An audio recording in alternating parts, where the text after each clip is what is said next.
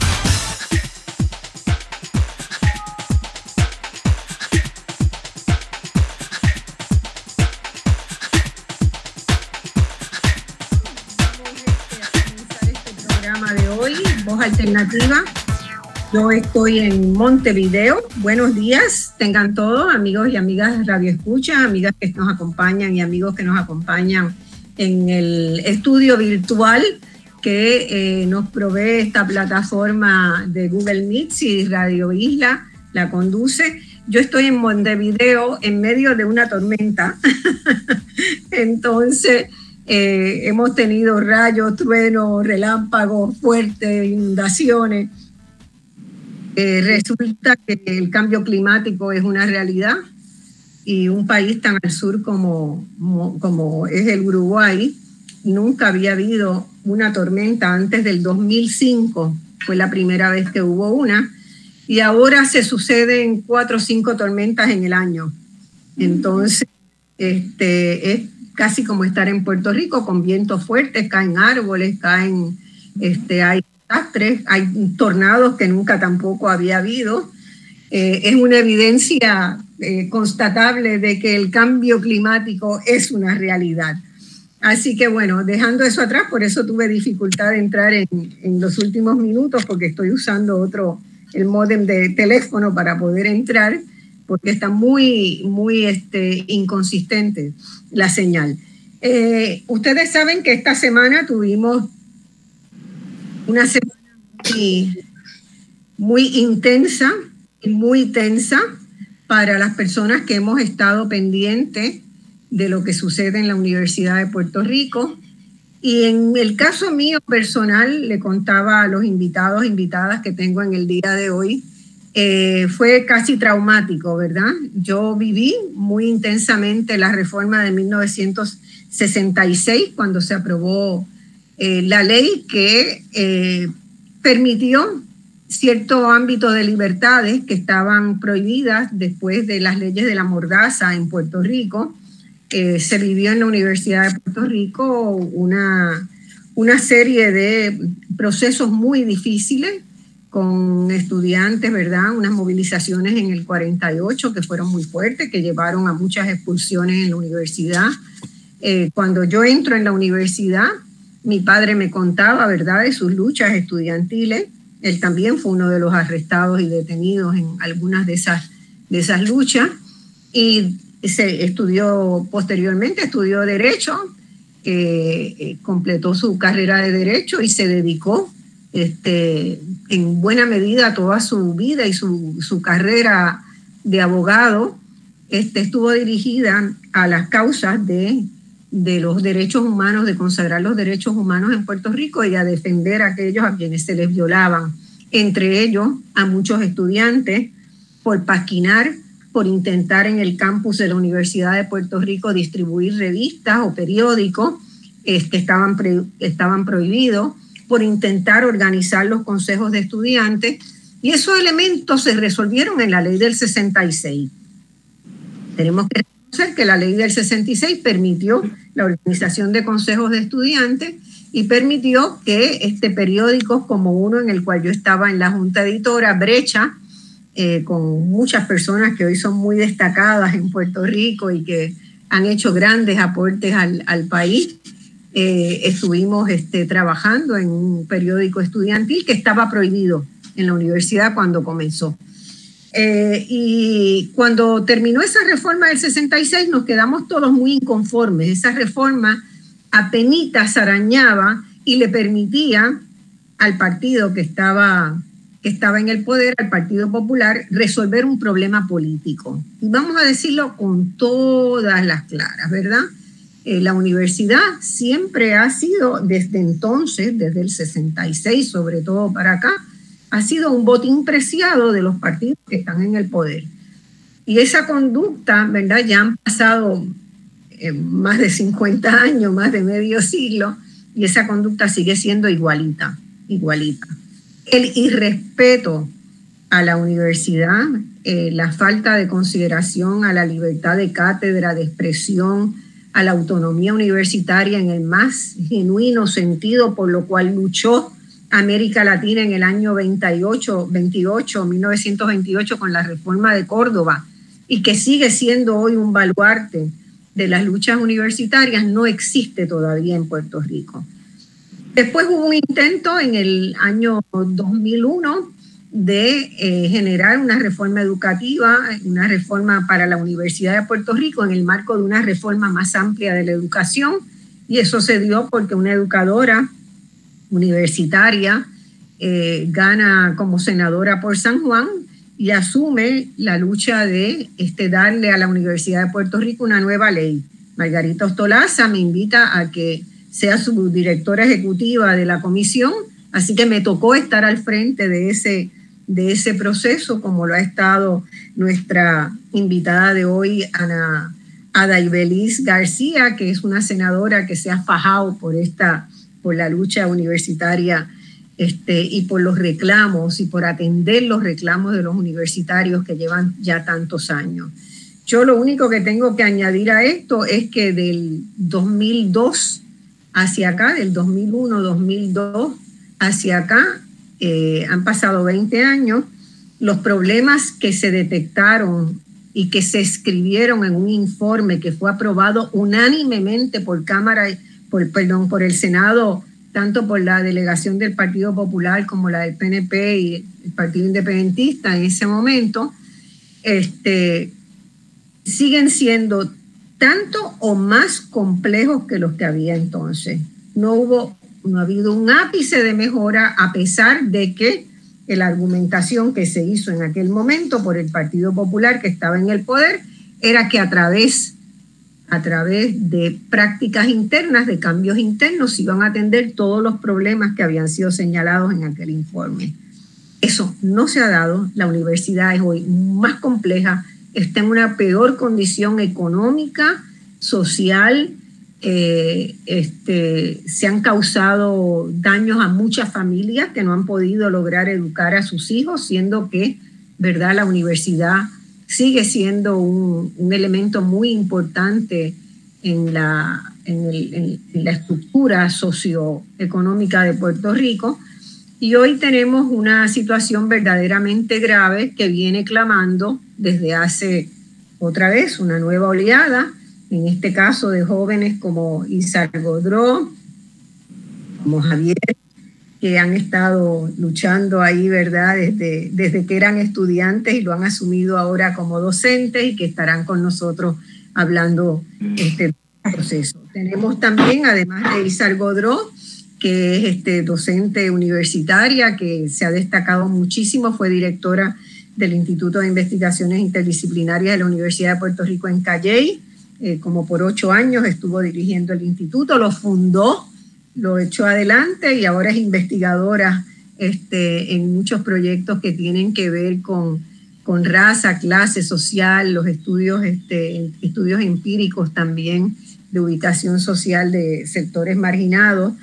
Eh, Javier Córdoba es un muy distinguido matemático, creo que de formación, ¿verdad? Se dedica a la computación, al, está en el programa de ciencias de la computación de UPR en Río Piedra, son los dos docentes que nos acompañan hoy.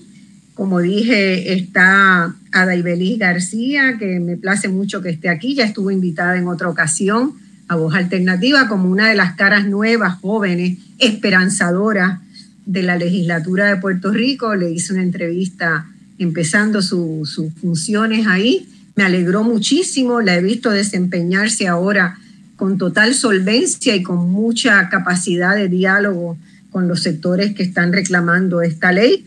Y tenemos a dos estudiantes líderes que son Fabiana Marini. Fabiana Marini es la presidenta del Consejo de Estudiantes de UPR en Río Piedras. Mañana tiene una asamblea una asamblea donde espero que nos cuente ella qué, qué esperamos de esa asamblea estudiantil. Y tenemos también a Ángel Ocasio Gracia. Ángel es de Ponce, ha sido líder estudiantil en, en Ponce y preside la Confederación Estudiantil de la Universidad de Puerto Rico, que agrupa, ¿verdad?, a los consejos de estudiantes de diversos recintos.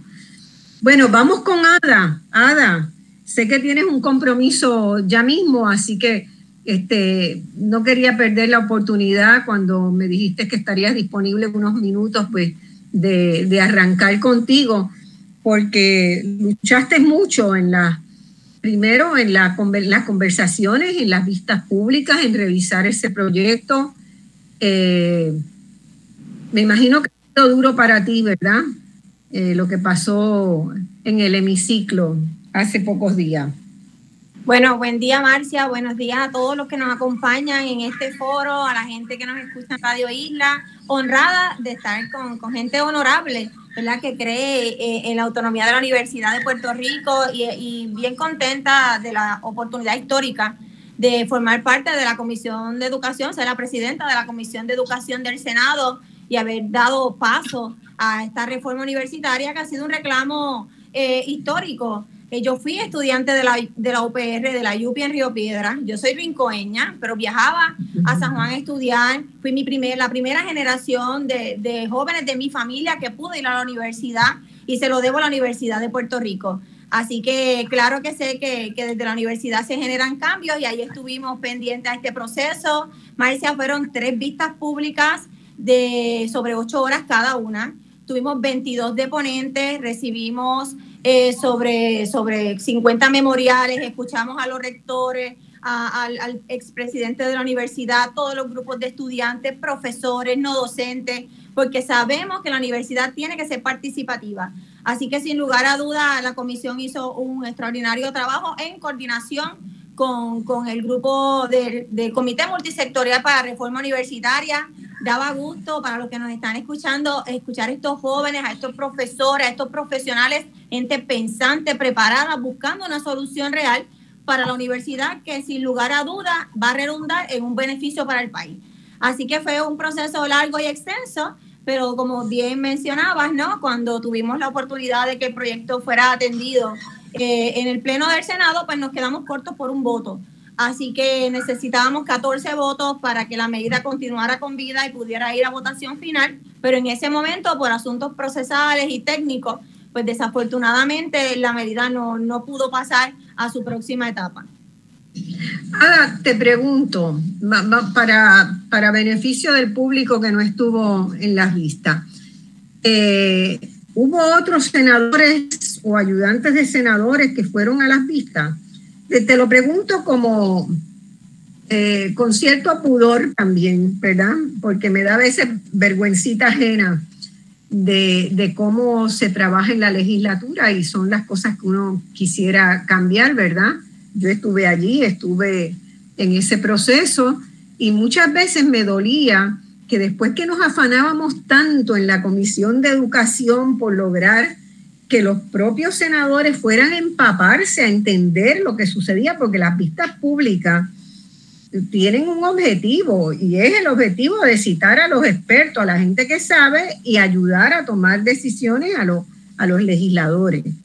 Y eh, me, no sé, porque no, no estuve en las vistas, ¿verdad? Eh, no sé cómo se dio ese proceso, si realmente fueron, si tenían, si mostraron interés y, después pasó algo, porque yo creo que quien lee, quien se informa, tiene que concluir que la universidad necesita una reforma.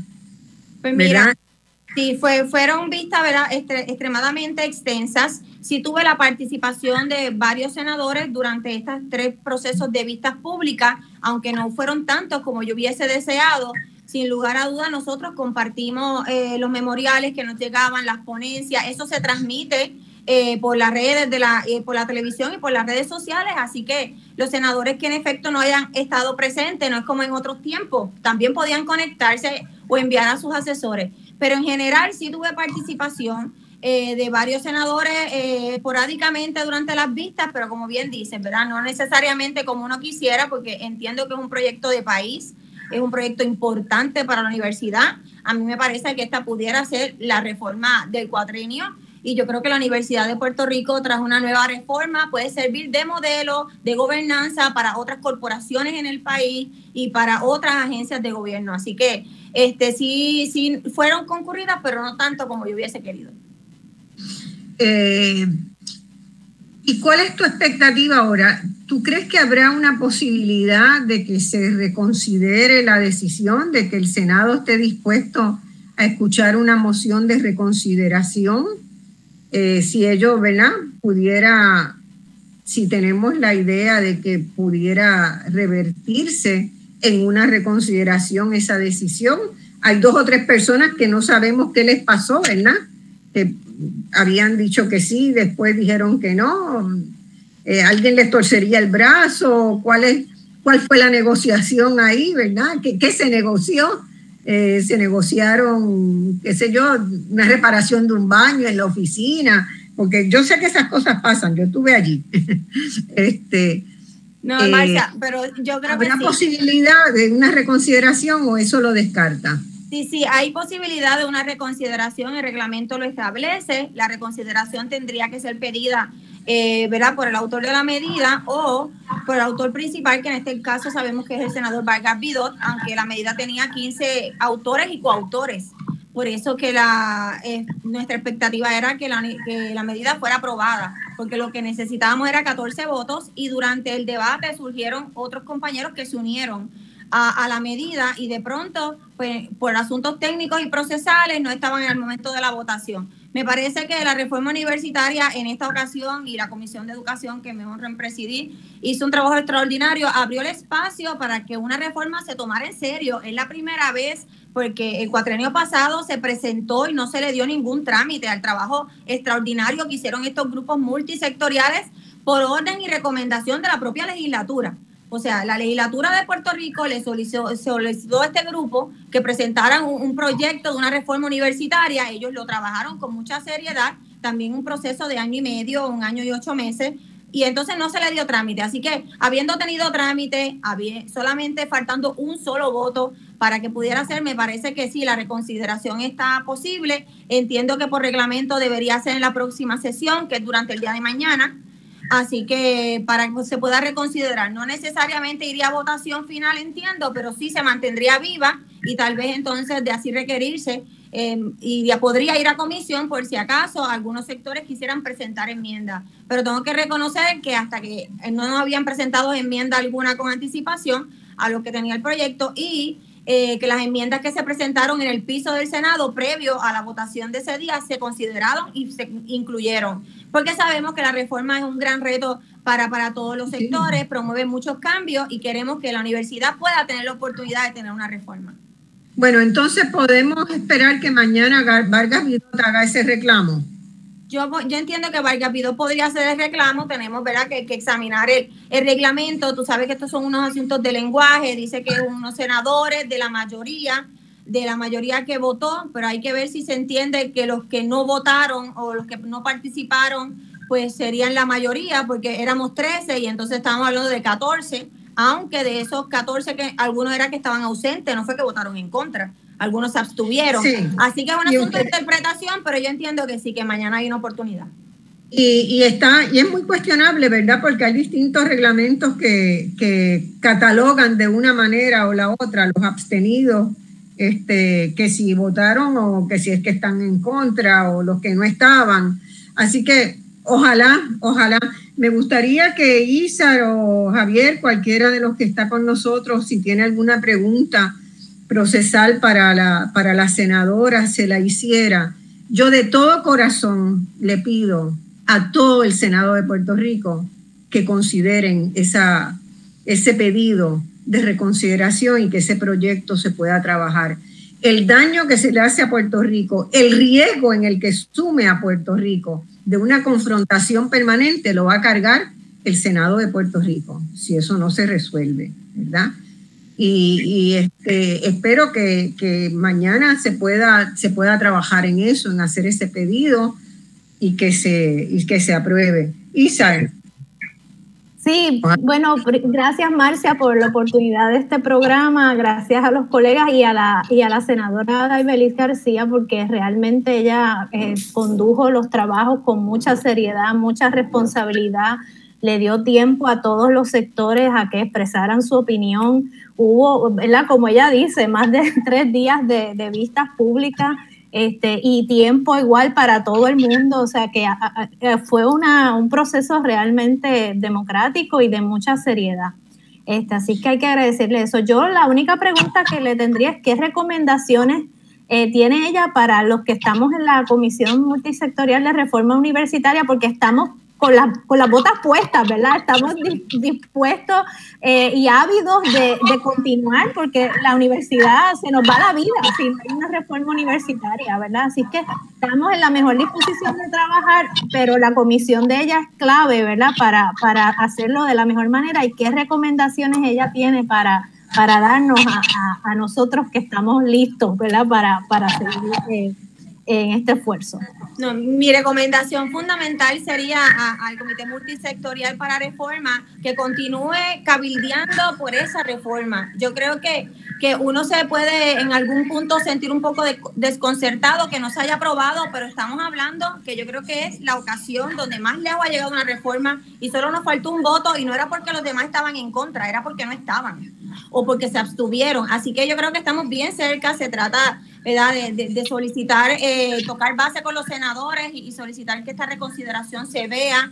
Obviamente yo tengo que reconocer que, que el comité multisectorial es un grupo de trabajo eh, objetivo también. Ellos están defendiendo la universidad, mas sin embargo no estaban cerrados a recibir enmiendas, estaban dispuestos a escuchar, a llegar a acuerdos. Así que eh, fue un grupo muy dinámico y me parece que siguen siendo ejemplo para el país. Y yo creo que eh, al final del camino, el, al lograr esta reforma, va a ser exitoso para todos. Así que es cuestión de que sigan con las botas puestas, mantengan los puentes de diálogo, que no se frustren porque hemos llegado bien lejos. Eso demuestra que hay una legislatura pluralista, diversa, dispuesta a escuchar y que reconoce los problemas que tiene la universidad y obviamente el tiempo nos dio la razón. Yo creo que ni 24 horas después teníamos las declaraciones de la Middle State diciendo que la Junta de Gobierno no mostraba eh, eh, que tenía el deseo de trabajar, el compromiso, así que y eso pone en peligro la acreditación, así que yo creo que, que debemos seguir trabajando porque estamos llevando una causa justa por el país, es buena para Puerto Rico y la universidad lo merece. Javier, querías decirle algo allá. Sí, este, sí, de nuevo, también agradecerle a la senadora el trabajo que hizo. Eh, yo este, le preguntaría si vamos a suponer que no se reconsidere, porque yo tengo mis dudas, yo creo que, yo no sé si el Senado se rige por el procedimiento parlamentario, pero allí en el procedimiento parlamentario, cuando una reconsideración siempre la tiene que pedir alguien que votó eh, con la mayoría de los que ganaron, o sea que tendría que, para que, si es que se sigue ese mismo procedimiento, tiene que ser alguien que votó en contra del proyecto que pida la reconsideración y no sé si eso eh, si, apareciera, si aparecería alguien que lo haga. Pero vamos a partir de la premisa de que no se reconsiderara, porque si se reconsidera, ese obviamente es el mejor escenario, ¿no? Pero si no se reconsiderara, ¿qué alternativa hay para que ese proyecto vuelva a radicarse en el Senado, por ejemplo, o, o que se pueda radicar desde la Cámara? Porque sabemos que el presidente de la Cámara hizo unas manifestaciones también de que estaba eh, entre sus prioridades el proyecto de, reforma universitaria, eh, el 172 del Senado. Que el proyecto entonces coja una vía distinta y se radique en la Cámara para que la Cámara lo vea primero y luego vaya al Senado. Eh, o, sea, o que el Senado reconsidere, no, no reconsidere, no quiero usar esa palabra, que considere un proyecto quizás distinto con algunas enmiendas que se le hagan a ese y que, y que pueda este, el trámite en el Senado. Javier, para que Ada tenga unos minutos, estamos ya sobre la pausa. Ada, si no se reconsiderara. Si no se reconsidera, el comité multisectorial siempre tiene la opción, están comenzando este cuatrenio, de presentarla nuevamente en el Senado o como bien comenta eh, el profesor Javier, allá en, en la Cámara, para que se devuelva a dar trámite, obviamente con enmiendas. Así que estamos a tiempo, yo creo que, se ha hecho un gran trabajo, no se puede perder. Muchas mentes pensantes por el bien de Puerto Rico. Y yo creo que ya se hizo un trabajo, los senadores mostraron confianza eh, en, el proyecto, la mayoría iba a votarle a favor, algunos no estaban y otros estuvieron a último momento, pero la realidad es que la reforma tiene, tiene apoyo, así que debería seguir su curso. Bueno, vamos a contar con eso, les deseamos lo mejor y realmente otra vez una exhortación yo creo que todas las comunidades, todas las comunidades universitarias claman por esta reforma. No puede ser que de acá no salga ese proyecto aprobado en esta legislatura. Muchas gracias, Ada. Muchas gracias por tu tesón, muchas gracias por el liderazgo que has mostrado, porque este proyecto necesita liderazgo. Al no tener el liderazgo y el acompañamiento del presidente del Senado, eso también ha tenido una incidencia sobre el, sobre el proyecto. Por eso me también en esas pugnas internas que suele haber, pues la Cámara está este, tratando de, asumir el liderazgo del mismo. Gracias. Muchas gracias a ustedes. Estamos a la orden siempre. Sigan trabajando. Puerto Rico necesita una universidad, no de un sector ni de otro, sino de todos. Así que para eso estamos trabajando. Así es, este, y que nos represente a todos. Vamos a la pausa y volvemos inmediatamente con Voz Alternativa, hoy discutiendo la, lucha, la larga lucha por la, por la reforma universitaria.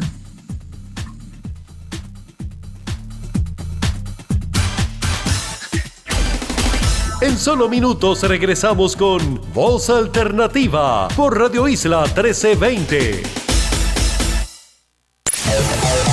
Sintoniza Radio Isla 1320 AM y o radioisla.tv. Estás escuchando Voz Alternativa por Radio Isla 1320 y radioisla.tv. Todas las noticias y temas en tendencia se tocan en un análisis como ningún otro. ¿Qué es la que hay? Con Luis Herrero, de lunes a viernes a las 5 de la tarde, solo en Radio Isla 1320.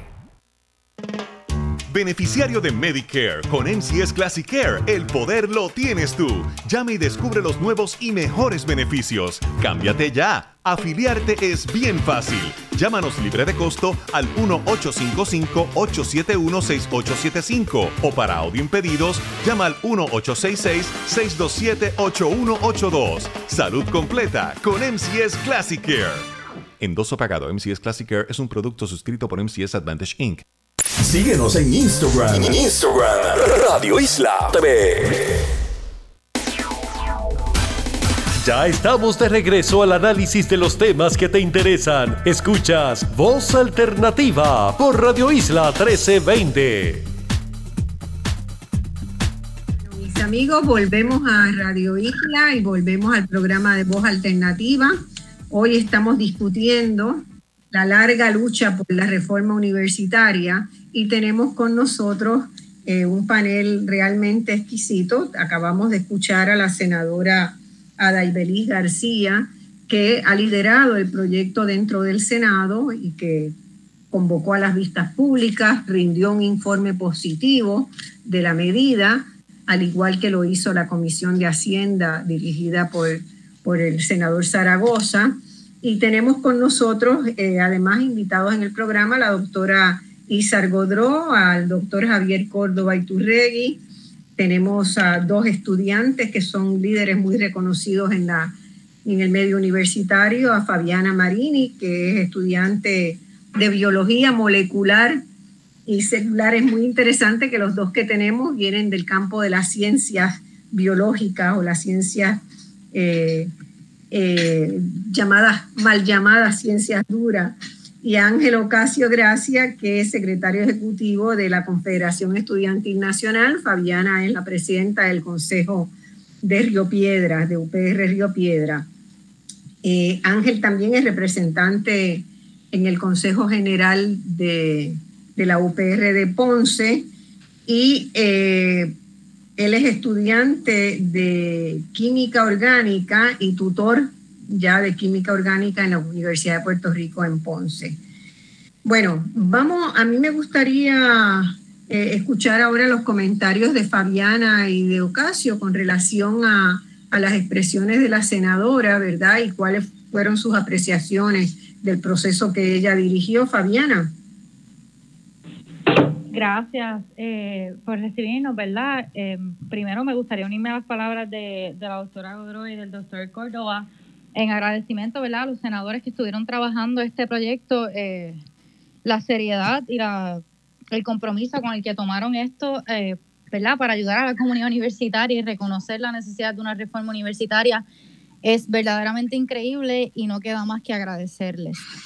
Respecto a lo que pasó en el Senado, pues no, no podemos tapar el sol con una mano, es frustrante, pero a su vez tenemos que tomar un paso ¿verdad? atrás, pensar en que tuvimos un informe positivo de ambas eh, comisiones, que tenemos el apoyo y que mañana todavía tenemos un turno al bata, así que si algo eh, me gustaría decir en este espacio es pedirle a los senadores que aún tienen dudas sobre el proyecto, que aclaren sus dudas con representantes de la comunidad universitaria, que nuestros correos y nuestros teléfonos siempre están abiertos que han tenido el espacio en reuniones y que todavía lo pueden tener para que mañana en ese segundo turno al bate, en una reconsideración, puedan darle su voto a favor de la reforma y darle un voto de confianza a la comunidad universitaria que conoce sus necesidades, que ya se ha dicho en el Senado las necesidades que tiene y que, ¿verdad?, puedan estar de nuestro lado, del buen lado de la historia. Bueno, eh, Ángel, ¿cómo fue tu relación? el proceso?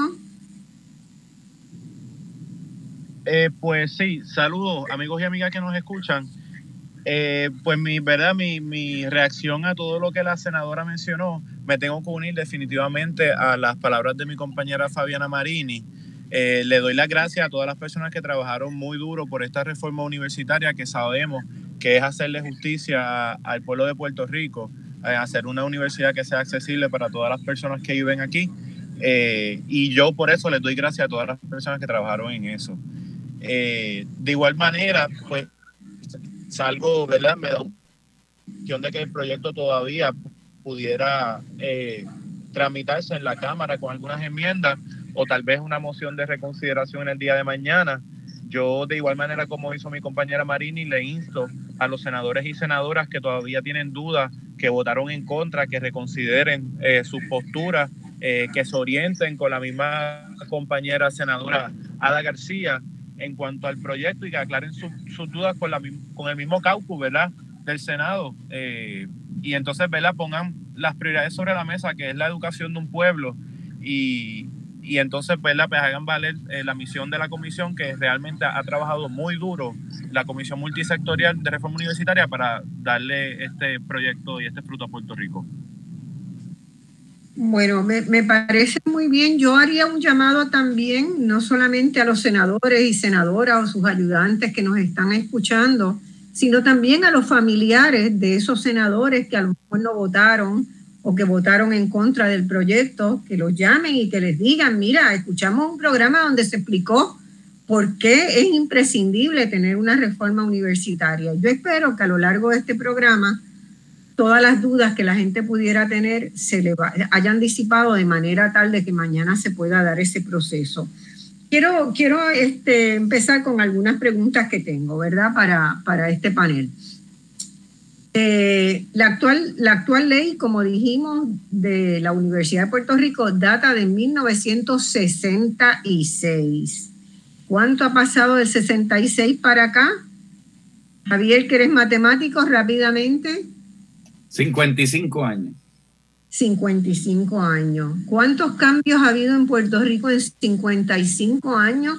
¿Tiene esta sociedad algún parecido con la que se vivía en 1966, siendo que en el 66 la ley se quedó corta. Eh, meramente por lógica, uno piensa, ¿verdad?, que los procesos deben ir ajustándose a la realidad que se vive. Y eso no ha pasado en la universidad, ¿verdad? Se han hecho algunos cambios por vía de reglamentos, por vía de decisiones de la Junta de Gobierno, pero en realidad lo que ha pasado es que se ha complicado más la situación. Sin embargo, el presidente del Senado le expresó a la prensa inmediatamente después de la votación que esta sigue siendo una buena ley y que no hay necesidad de cambiarla. Y yo me pregunto si vivimos en el mismo país que vive él, eh, o si es que él no conoce los problemas de la Universidad de Puerto Rico. Sin embargo, él fue líder estudiantil ¿Qué puede, qué puede estar detrás de este, la resistencia a cambiar la ley de la universidad? ¿Quién quiere animarse? Bueno, yo, yo podría empezar a hacer un planteamiento. Empieza, rompe el hielo. Mira, yo, el, tú le planteaste a la, a la senadora Ada García con toda la razón que la Universidad de Puerto Rico ha sido históricamente, en esos cincuenta y pico de 55 años, eh, ha sido un botín de guerra del partido que gana las elecciones. Partido que gana las elecciones, la Universidad de Puerto Rico tiene una dirección completamente jerárquica de arriba hacia abajo. El partido que gana las elecciones coloca en, sea junta de síndicos, sea junta de gobierno, sea consejo de educación superior, ha tenido muchísimos nombres en, en esa historia hoy en la Junta de Gobierno coloca la inmensa mayoría de los miembros en esa Junta de Gobierno, que le responden al gobernador. Esa, esa Junta entonces escoge al presidente, ese presidente escoge a los rectores, esos rectores escogen a los decanos que escogen a los directores de departamento y todo viene desde arriba, desde la gobernación del país se determina toda la dirección del aparato administrativo de la Universidad de Puerto Rico. Y eso eh, es una de las cosas que le ha hecho un daño terrible a la Universidad de Puerto Rico, porque esos dirigentes eh, universitarios no responden a los méritos, responden a criterios políticos partidistas. Van a nombrar de rector o rectora a aquel o aquella que contribuyó económicamente con el partido que gana las elecciones, que ayudaron a hacerle campaña política y hemos visto cantidad de fotos de rectores y rectoras con los gobernadores que ganan las elecciones.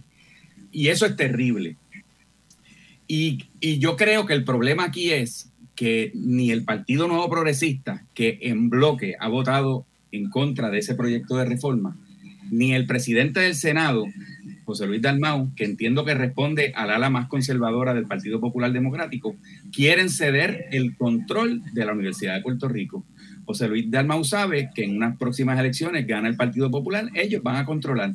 Y controlar la Universidad de Puerto Rico es que van a poner a todo un personal de confianza, tanto en administración central como en los distintos recintos de la Universidad de Puerto Rico. Son centros de empleo para los para las batatas políticas. Y yo creo que aquí hay un elemento que es esencial, que es estos partidos históricos en Puerto Rico que no quieren ceder su poder sobre la Universidad de Puerto Rico. Yo creo que esa es la razón principal por la cual se oponen a un proyecto de reforma que va en la dirección contraria, va en la dirección de democratizar la universidad y sacar, yo no a mí no me gusta la palabra despolitizar, porque la política de por sí no es mala, y, los, seres humanos somos entes políticos, es sacar el control político partidista de la Universidad de Puerto Rico. Es la partidización. Exacto. Este, yo, yo estoy de acuerdo contigo, no sé qué quieran, eh, ¿qué quieres abundar ahí y los otros compañeros? Sí, yo, yo creo que también, y estoy totalmente de acuerdo con Javier, pero también hay una cuestión eh, macro de favorecer un, régimen este, neoliberal, ¿verdad? Que, que, que, va dirigido hacia achicar lo público, a quitarle fondos a todo lo público y a favorecer lo privado, ¿verdad? Y entonces en este achicamiento y de lo público, pues ahí también entra la, universidad pública, ¿verdad? Y entonces uno dice, pero para hacer este proyecto donde se le sigue restando y restando presupuesto a la universidad, tú necesitas poner gerentes ahí que no se opongan, porque en cualquier otra universidad tú necesitarías un presidente que defienda el presupuesto de la universidad, unos rectores que se alcen su voz y digan, mira, nosotros no podemos operar así, que lo digan públicamente y lo reclamen. Pero entonces, claro, si tú quieres una agenda que va en otra dirección, si tú tienes, ¿verdad? Como, como país, nuestra, agenda ahora mismo este, es una totalmente neoliberal, donde las funciones públicas están diseñadas para darle contratos, ¿verdad? A, corporaciones y, y a compañías públicas. Me acaban de decir que hoy mismo la legislatura le dio un reconocimiento a Nuke University, Nuke, que es una universidad privada con fines, con fines de lucro, ¿verdad? Este, y esa, esa universidad ha ido creciendo a la misma vez que la universidad pública se ha ido achicando. O sea que aquí hay también unas fuerzas, ¿verdad? Este, eh, que están empujando eh, la cuestión de poner eh, en la universidad a personas que son administradores académicos que no se van a oponer de frente a esta, a esta agenda ¿verdad? De, privatización generalizada por la que estamos pasando en el país. Y entonces, pues, a este, eso requiere, como dice Javier, ¿verdad? Que haya un control sobre los, los dirigentes.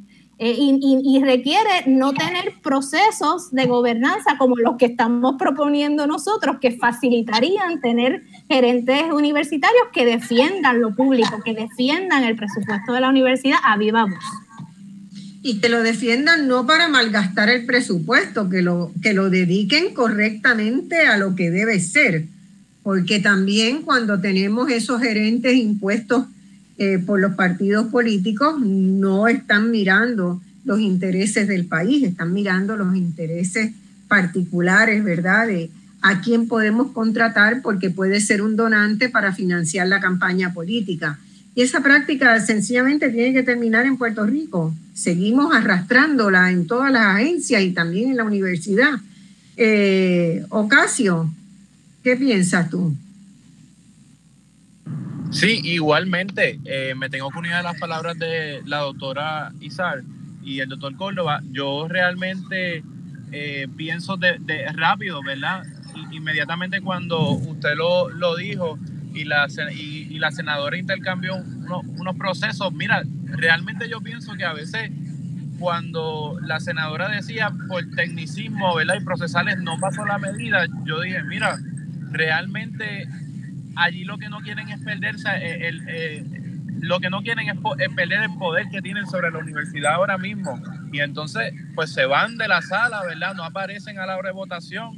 Como vimos, Gregorio Matías minutos antes de la votación dijo que le iba a votar a favor y de momento desapareció, ¿verdad? Y yo creo que, que ese mismo, ese, ese mal del bipartidismo, esa, esa política partidista y ese mal lo que ha hecho es eso, ¿verdad? Que a la hora de la verdad los mismos senadores salgan de la sala y uno dice, pero ¿con qué seriedad un proyecto de reforma universitaria que, que se supone que va a dirigir el país, la educación del país y con qué seriedad, seriedad estos senadores vienen y se van de la sala el momento de votar.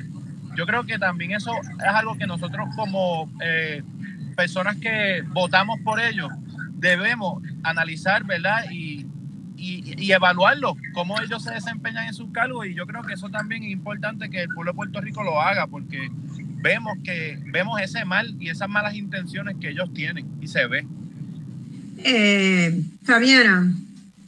Sí, yo creo que... ¿Qué tú crees que, por, qué, ¿Por qué tú crees que, que se dio esa votación? Bueno, ah, pues ya que han dicho lo obvio, ¿verdad? El, el, interés de tener a la Universidad de Puerto Rico como un trampolín de contratos y de empleos es algo que nos persigue históricamente y que no lo podemos negar y a su vez que no hay ningún interés por el desarrollo del país ni por la calidad de vida. O sea, aquí la legislatura no tiene, y digo la legislatura, ¿verdad? Refiriéndome a las personas que no, no decidieron apoyar el proyecto porque no les dio la gana. El proyecto tiene demasiadas virtudes y si algún arreglo había que hacerlo, oportunidad tuvieron. Aparte ¿verdad? de las cuestiones procesales, también fue la falta de interés y eso no lo podemos negar.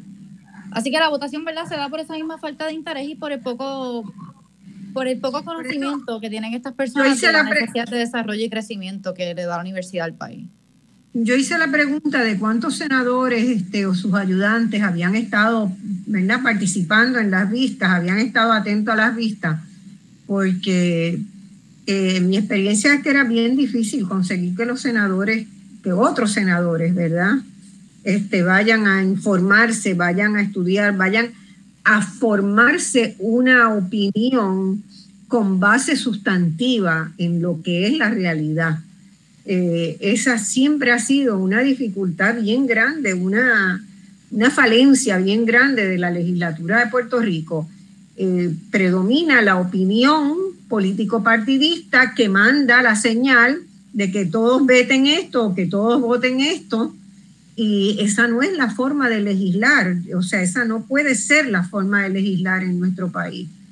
Entonces, eh, me sospecho de que tenían una opinión formada de antemano, sin leer el proyecto, sin escuchar este, las vistas, sin escuchar las ponencias, sin leer los documentos. Y así no puede ser. Y cualquier persona que racionalmente se acerque al trabajo que se ha preparado, tiene que concluir que la universidad necesita, necesita cambios rápidamente. Yo creo que hay tres áreas que yo destaco, ¿verdad? Necesita cambios en la gobernanza, sin duda. Necesita cambios en el financiamiento. A la universidad la han desangrado, la han ido paulatinamente recortando y recortando, le quitaron la, la fórmula, no tiene ingresos asegurados, lo que tiene es un mínimo con lo que no puede operar y ese mínimo es el que ha entrado en el plan de ajuste de la deuda. ¿Y dónde están los líderes de la universidad, los funcionarios de la universidad gritando contra eso? Usted no lo escucha, ¿verdad? No, no, no, han, no han estado desde, desde que se planteó el, el comienzo de la reducción presupuestaria dramática porque aquí, y, me estoy refiriendo a ya la con la presencia de la Junta de Control Fiscal, eh, porque aquí realmente se ha estado reduciendo el presupuesto a la universidad desde mucho antes. Desde mucho antes. El, gobierno de Alejandro García Padilla, por ejemplo, en el, 2000, en el 2013, congela la fórmula de la Universidad de Puerto Rico. Sí. Eh, lo que, eh, yo, para que la gente entienda, ¿verdad? El, el, el dinero que recibe la universidad por vía del gobierno a través del Fondo General se basa en el 9.6% de los ingresos que van al Fondo General del Estado de los dos años anteriores. Un, promedio de esos dos años es lo que se calcula. En el, en el 2013 esa cantidad era 834 millones, redondeando. Eh, el gobierno de García Padilla lo que hace es que congela la fórmula, lo que quiere decir que a pesar de que los ingresos del Estado seguían aumentando, la fórmula de la universidad la congelaron para mantener ese 834 millones. Así que del 13 al 17, la universidad estuvo recibiendo 834 millones, aunque le correspondía una cantidad más alta, porque los ingresos del Estado seguían aumentando.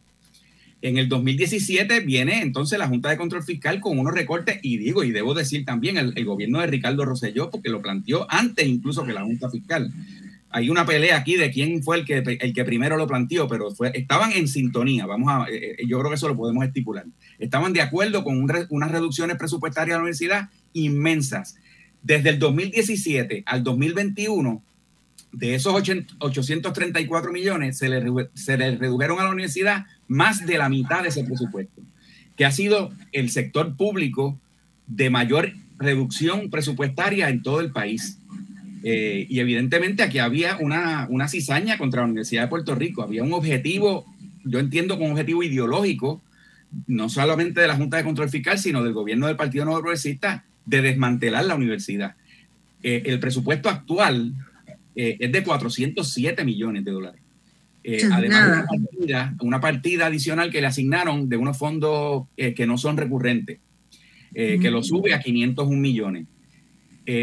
Y, pero la universidad siempre ha recibido, y eso, o sea, que de, de, 834 lo bajaron a 407, les redujeron más de la mitad de su presupuesto. Bueno, y eso, y, y eso es lo que explica, ¿verdad? Porque la universidad, por ejemplo, no puede tener una planta docente de tiempo completo, que el, el 45% de los de todos los profesores de la Universidad de Puerto Rico están a tiempo parcial, 45%. Eh, eh, no, no, necesariamente a tiempo parcial, porque hay, hay muchos a Bueno, a, perdón, están por contrato, están por, contrato, Por contrato. De hecho, hay un recinto, el, el, recinto de Ponce, es curioso, el recinto de Ponce, la mayoría de los docentes están a tarea parcial.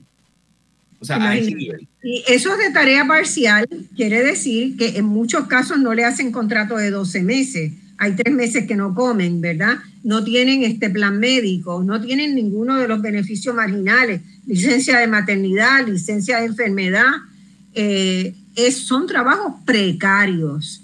En el mercado laboral, eso se llaman trabajos precarios.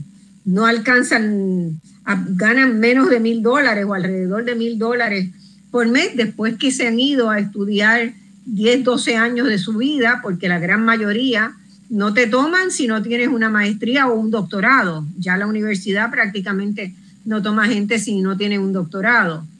Entonces, eh, es, difícil, es difícil. Y los familiares de esos muchachos que están estudiando a, jornada informal, ¿verdad? Porque esto es el mercado informal de la Universidad de Puerto Rico. Eh, la pasan mal, tienen que tener varios trabajos, muchas veces enseñando y haciendo otras cosas para, así no se puede levantar una familia, pero además tiene otro efecto perverso, que es que si no contribuyen al plan de pensiones, no solamente están ellos afectados, sino que afectan a todos los, a todos los demás, ¿verdad? Porque desequilibran esa, eso que se necesita tener de que los más jóvenes trabajan para permitir que los que ya trabajaron 30, 35 años puedan tener una jubilación más o menos honrosa. Claro, y entonces lo que tú decías, Marcia, que me parece totalmente correcto, no hemos tenido una gerencia universitaria dispuesta a defender el presupuesto de la universidad. Nosotros bueno, yo, no la he oído, yo no, he oído a ninguno, ni a decanos, ni a... No, Digo, sobre eso, eso es lo que tiene que ver con el presupuesto, porque sí los escuchamos para la reforma universitaria, se opusieron. El presidente Haddock fue a cabildear en contra del proyecto de reforma universitaria. Bueno, y, le llevó a unos rectores allá. Y la presidenta interina también dijo que no estaba de acuerdo con la mayoría de, del, del documento, ¿verdad? Del proyecto de ley. De hecho, de paso, yo ayer quería hacer un teaser y después lo, lo olvidé, me puse a hacer otras cosas. Y quería preguntarles a quienes nos escuchan, ¿ustedes saben quién preside la Universidad de Puerto Rico hoy? Hagan esa pregunta, déjennos saber, pónganla en mi página de Facebook. ¿Cuántos saben quién es el presidente o la presidenta de la Universidad de Puerto Rico? Yo creo que muy poca gente. Y, podríamos hacer otra, otra pregunta quizás hasta más difícil. ¿Quién preside ahora mismo la Junta de Gobierno? ¿Quién preside la Junta de Gobierno? Eh, Marcia. Sí, adelante. Sí, es que eh, quería volver a un punto importante porque realmente es que uno, uno se indigna. Uno se indigna de estar en procesos y ver una legislatura que donde hay unos, unos legisladores que asumen turnos que es obvio que no se han leído el proyecto. Entonces, eh, eso lo que da es rabia, ¿verdad? Entonces, eh, también la defensa, por ejemplo, escuchar a, a Dalmao eh, no solamente decir que la ley 1 le ha servido bien y, y, por qué la queremos cambiar, que obviamente pues es como, eh, como si no se hubiera enterado de nada de lo que está pasando últimamente, ¿verdad? Pero también esta estrategia de crear una, un escenario exagerado, que es decir, que nosotros estamos rompiendo con toda la ley número uno, ¿verdad? Y echándola toda a la borda. Este, lo cual no es cierto. En, en, las reformas se mantienen las estructuras de un consejo universitario que es el, el, el, organismo superior, se mantiene la rectoría, se mantiene la presidencia, se mantienen los senados académicos. Eso está ahí. Lo que nosotros estamos haciendo es eh, proponiendo medidas que hacen esa estructura más democrática. Entonces, lo otro que me molestó muchísimo también es decir que porque haya una lista, ¿verdad?, de, de, personas que se le ofrece al gobernador para que de ahí este, el gobernador escoja, ¿verdad?, a quienes va a nombrar para esa terna, ¿verdad?, que es la mayoría, que va a ser la, el consejo universitario, que es el cuerpo máximo. Ese cuerpo máximo va a tener una mayoría de representantes de fuera de la universidad, externa a la universidad. Este, y él le molestó muchísimo que para escoger ese grupo eh, tenía que ser de una, de una lista recomendada por la propia universi eh, comunidad universitaria. Sin embargo, eh, me da mucho coraje porque ese mismo mecanismo es el que se propone en la ley habilitadora de la Autoridad de Energía Eléctrica. Y en, el, en cuando se hizo en el 2016, Dalmau fue uno de los que votó a favor de que la Autoridad de Energía Eléctrica tuviese ese mismo, eh, esa misma composición de una junta que iba a ser nombrada por el gobernador partiendo de una lista que le proveyera, ¿verdad? Un organismo encargado de buscar personas con expertise en esas áreas. Así que me parece que es una acción eh, ¿verdad? Bien eh, oportunista de que en un momento, ¿verdad? En el 2006, 16, cuando voy a hablar de la Autoridad de Energía Eléctrica, voto a favor de un proyecto que propone esa estructura, pero ahora este, entro en todo un discurso, ¿verdad? En contra de eso mismo que ya se había aprobado antes. Así que eso me, me dio me, indignó, realmente me indignó. También me indignó, ver a la, a la, senadora Joan Rodríguez Bebe oponiéndose eh, con argumentos que fácilmente hubieran sido eh, podido integrarse como enmiendas al proyecto. Y, y, de hecho, nada impide, ya estaba diciendo que ese consejo universitario tenía que tener representación de los trabajadores, tenía que tener representación de, de eh, líderes comunitarios. Miren, si uno lee el proyecto, el proyecto dice que uno de los requisitos para ocupar esos puestos es que sean personas destacadas en la comunidad y con liderazgo comunitario eh, o sea que eso está ahí. Y si ella quería que hubiesen sectores de las uniones, también se podría incluir como una enmienda, espacio había. Así que eh, hay un elemento que de verdad da rabia, Marcia, da rabia, da indignación. Eh, y yo espero que estos legisladores recapaciten y hagan su asignación y, y, y, lean las cosas y si van a traer argumentos, porque claro que las cosas siempre se pueden mejorar, pero vamos a trabajar sobre lo real, no vamos a trabajar sobre planteamientos demagógicos. Totalmente. Y además hay una cosa que a mí me, me llama la atención y yo le pregunto a todos los que nos escuchan, ¿quién nombra a los rectores, los probos o los presidentes de las universidades públicas en Estados Unidos? ¿Los nombra el gobernador del estado? ¿Y juntas de gobierno las nombra el gobernador de los estados. Vamos a hacer esa investigación y se van a dar cuenta que hay otros mecanismos que son muy distintos a los que se quieren perpetuar en Puerto Rico. Y las mejores universidades en América Latina, ¿cómo se eligen?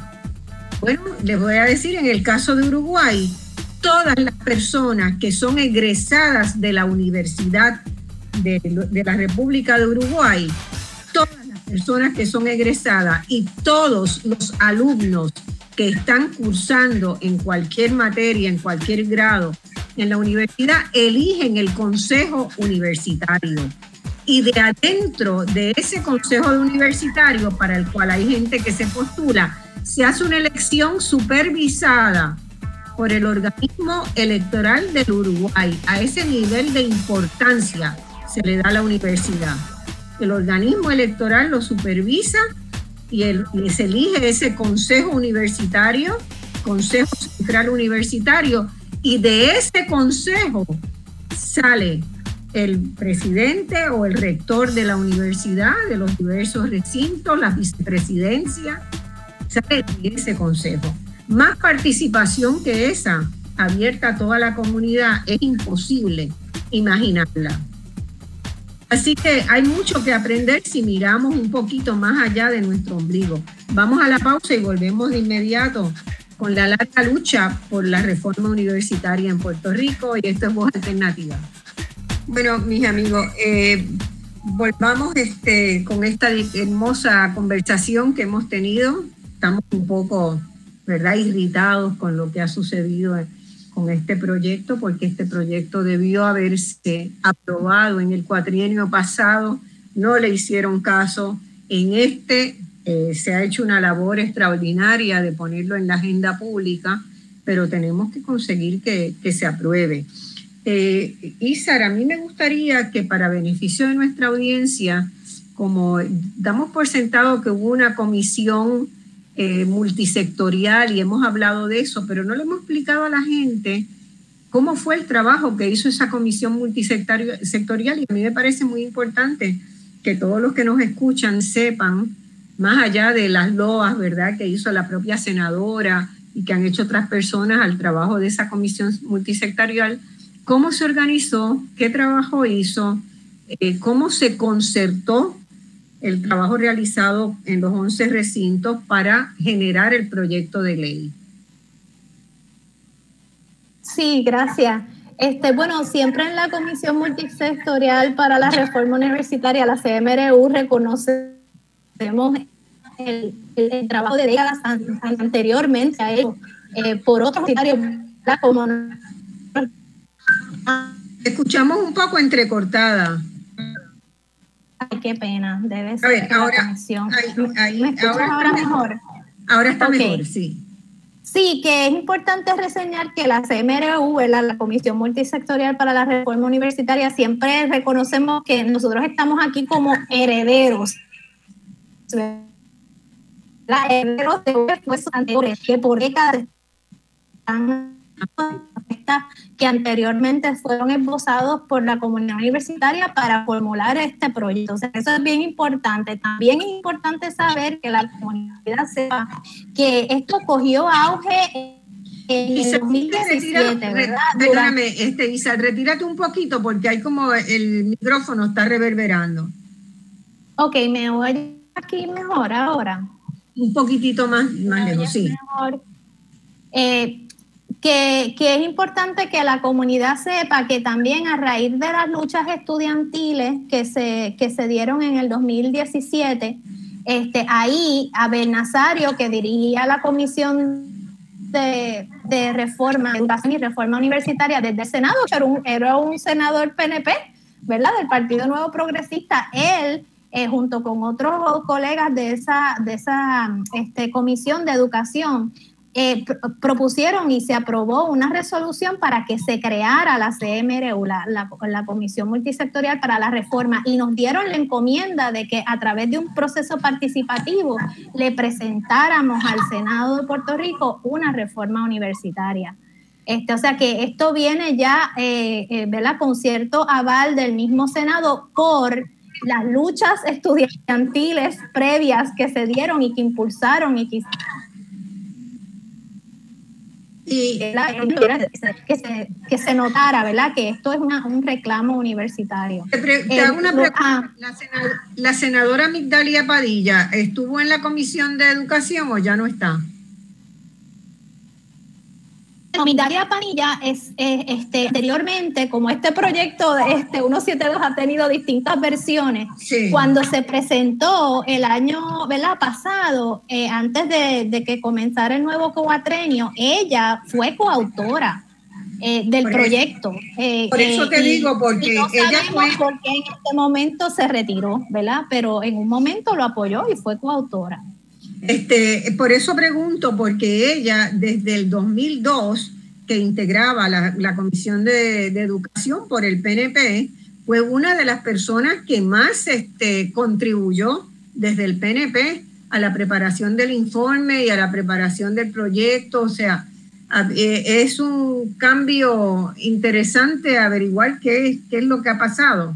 ¿Qué pasó? Sí, con el partido, porque como dijo Javier, aquí ha habido una, una posición de partido, ¿verdad? Este, ninguno de esos este, eh, senadores, excepto Gregorio Matías, que después se, se fue, se desapareció, ¿verdad? Pero a excepción de él, ajá, después, a excepción de él, pues ninguno. Pero para contestar tu pregunta este, de cómo funcionó la CMRU, ¿verdad? Una, eh, nosotros tuvimos procesos en cada uno de nuestros recintos para seleccionar representantes docentes, no docentes y estudiantiles que representaran a cada uno de los recintos en nuestra, en la CMRU, en la, en la Comisión Multisectorial. Así que eso fue primero un, proceso de base.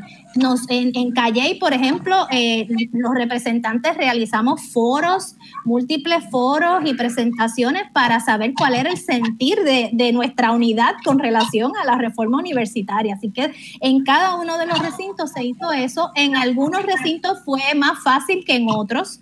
Eh, algunos recintos tuvieron rectorías eh, que abiertamente se oponían ¿verdad? A, los procesos y no convocaban a las asambleas, no, no facilitaban los procesos. Así que hubo algunos recintos como Carolina, eh, Humacao, donde esa representación fue más intermitente. Sin embargo, Marcia, la CMRU no solamente se estuvo reuniendo todos los sábados este, por largas horas para ir puliendo esto, sino que volvíamos a las unidades, aún aquellas unidades que no tenían representación. Yo personalmente fui a tres senados académicos de tres otras unidades que no tenían representación en ese momento para asegurarme que esos senados académicos tenían la oportunidad de expresarse. También se llevó a la Junta Universitaria. En la Junta Universitaria están rectores, decanos y representantes docentes eh, y estudiantiles de todas las unidades. Y en la Junta Universitaria también se llevó un proceso de discusión profunda, o sea que la CMRU realmente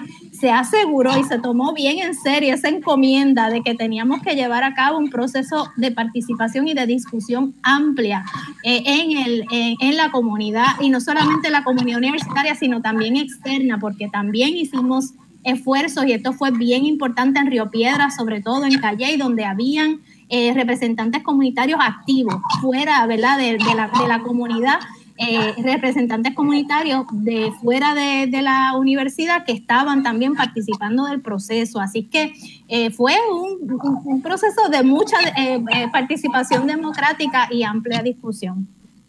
Es decir, que aquí uno tiene que valorar entonces, ¿verdad? Eh, si esa invitación a la comunidad universitaria original que hizo Abel Nazario del PNP que fue solamente para las gradas, para que se entretuvieran un rato y que nunca pensaron que iban a volver con un proyecto serio. Pero ustedes volvieron con un proyecto serio en el cuatrenio pasado y, y no pasó nada, ¿verdad? Ese proyecto nunca le calendarizaron vistas, no, no se movió, no se movió. Y, ustedes, yo recuerdo que la comisión multisectorial había eh, hecho una, dirigido unas comunicaciones a los presidentes de los partidos y a los candidatos, a los candidatos a la gobernación sobre el proyecto de la universidad. ¿Cuántos contestaron? Eh, bien, bien poco, este, Marcia, o sea, este, eh, fue, fue un, un, proceso bien cuesta arriba. Eh, eh, yo, o sea, aunque me, me, da pena que, que, ahora mismo, ¿verdad? Pues no pasó el, el proyecto, pero tengo muchas esperanzas porque por primera vez estoy viendo pues que hay, que hay más difusión de este, de este tema en los medios, este, que hay senadores que, bueno, se, se, están expresando, ¿verdad? Queremos que se expresen de manera más informada, pero, pero lo cierto es que esto, como tú bien dices, o sea, esto se, nos mandaron a hacer esto les dieron la encomienda. y pensando que nunca vamos a poner de acuerdo y que nunca vamos a poder este, entonces siguieron arrastrando los pies y dándole de larga hasta que ya pues era imposible, ¿verdad? Este, dejar de, de prestar atención a este problema y ahora está en la palestra pública.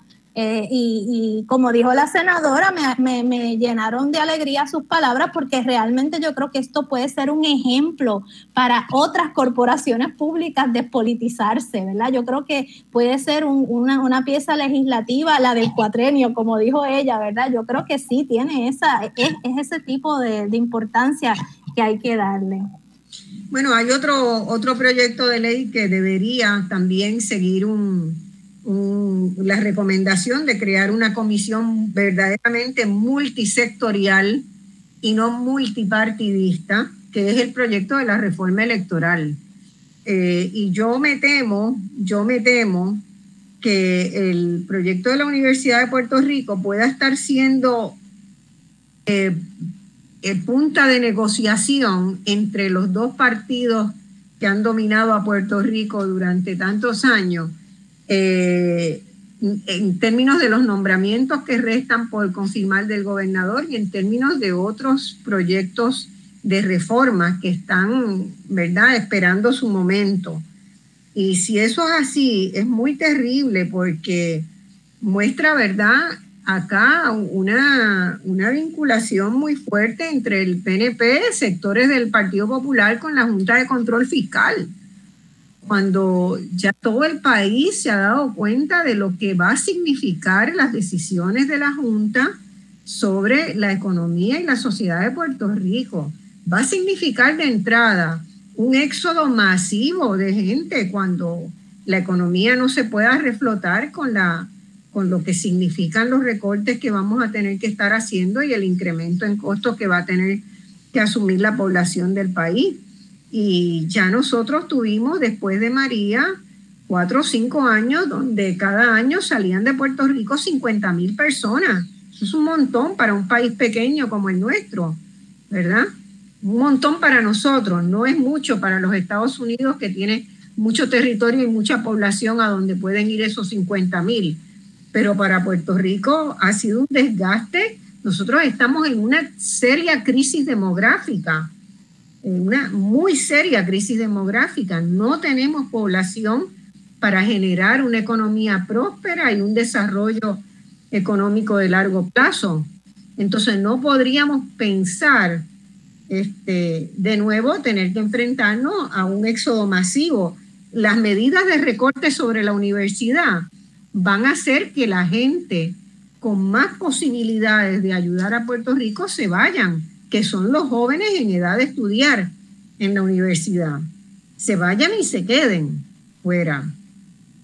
Entonces, la reforma de la universidad no es solamente necesaria, es urgente, dado el momento que vive Puerto Rico, y para potenciar ese centro donde están las más altas capacidades de Puerto Rico instaladas, están en la Universidad Pública de Puerto Rico.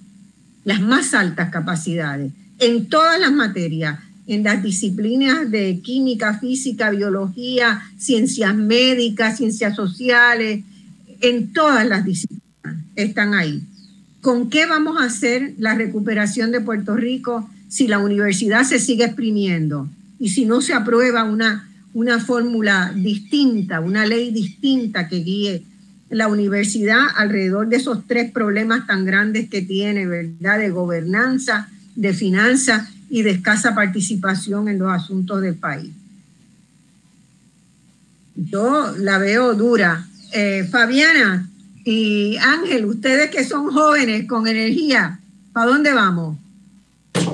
Eso es una situación, ¿verdad?, que, que ha quedado sumamente clara en el país, ¿verdad? Los estudiantes están teniendo que decidir entre una universidad donde cada vez el costo de matrícula es más caro, donde cada vez ¿verdad? Los costos de vida son más caros en este país y entonces la universidad tiene menos servicios, tiene menos ofrecimientos académicos, comienzan a cerrar programas, no hay espacio para un crecimiento transdisciplinario tampoco, porque no hay profesores. O sea, una verdadera vergüenza nosotros tener un montón de profesores, la mayoría de nuestra plantilla que sea sin permanencia.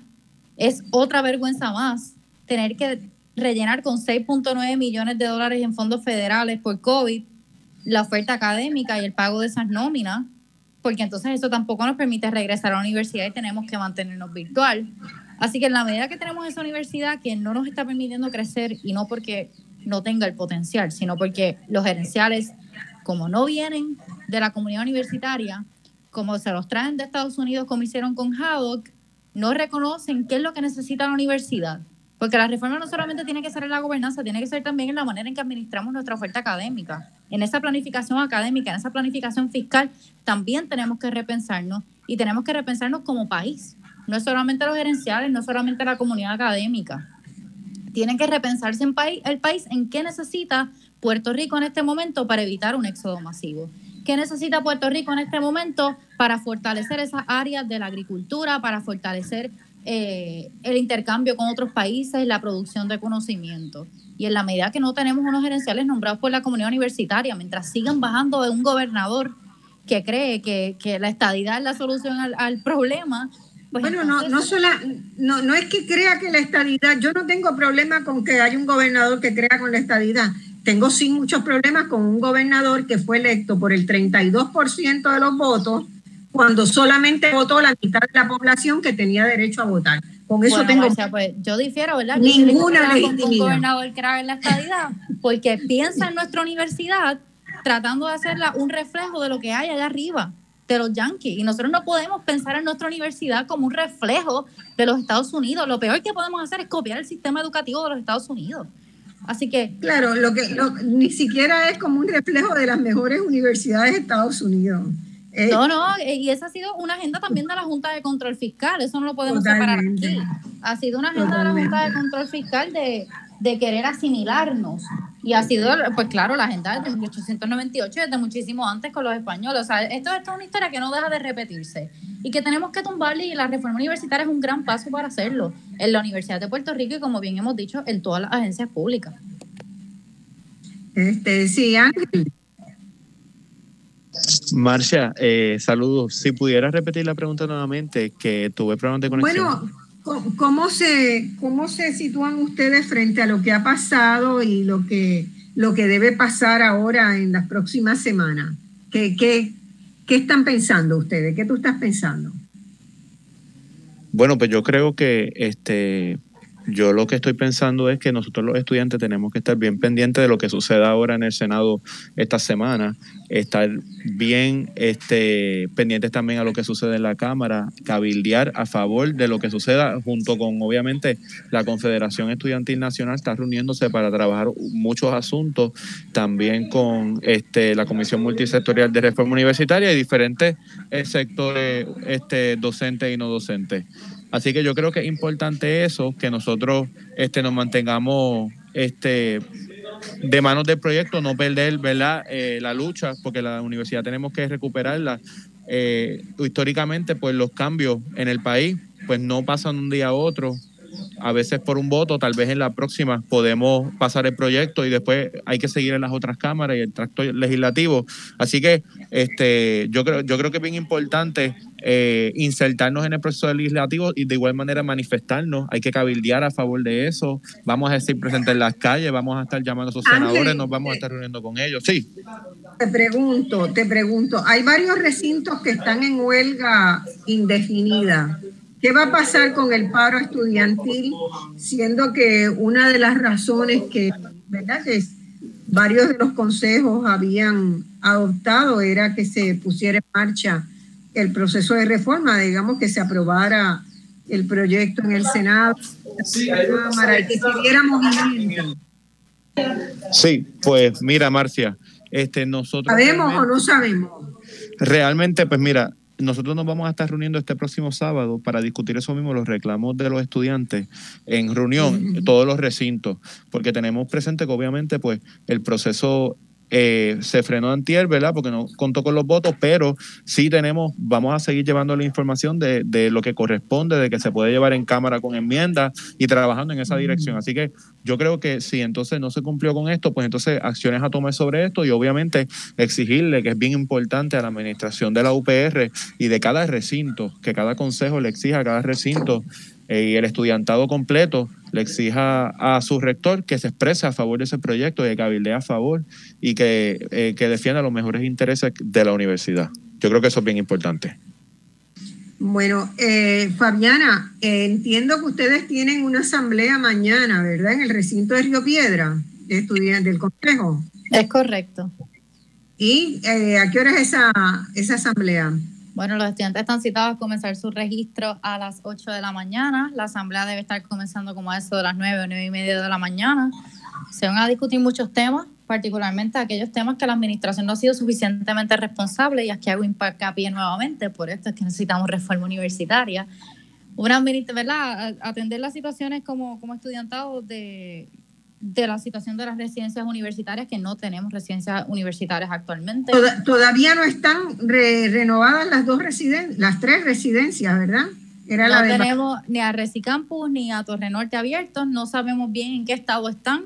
Dicen que están en subasta, en fase de diseño, no tenemos ningún tipo de información aquí, así que los estudiantes siguen ansiosos de, de esa información. Yo sigo esperando por esa información como representante estudiantil. No me la quieren dar porque no es imposible que no la tengan eh, hablar también de la situación del, proyecto del Senado 172, los estudiantes están sumamente indignados por la falta de compromiso que ha tenido, han tenido los legisladores, porque es un proyecto que llevamos hablando muchísimo tiempo, que digan que no se lo han leído, que si lo radicaron el viernes es una falta de respeto. Es una falta de respeto. Fíjate, Fabiana, que con relación a la residencia, eh, Puerto Rico es especialista, yo digo, en perder oportunidades. Se ha convertido en un especialista de perder oportunidades reales.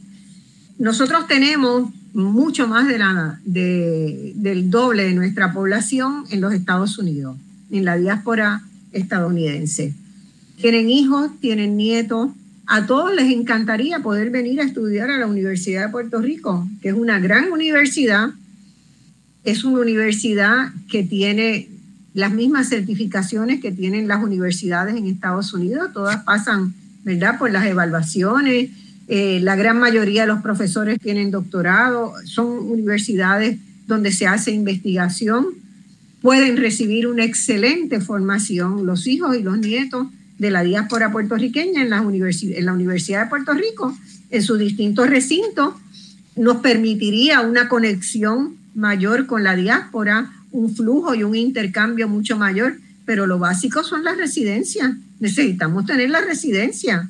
¿Cómo la universidad no se da cuenta de eso?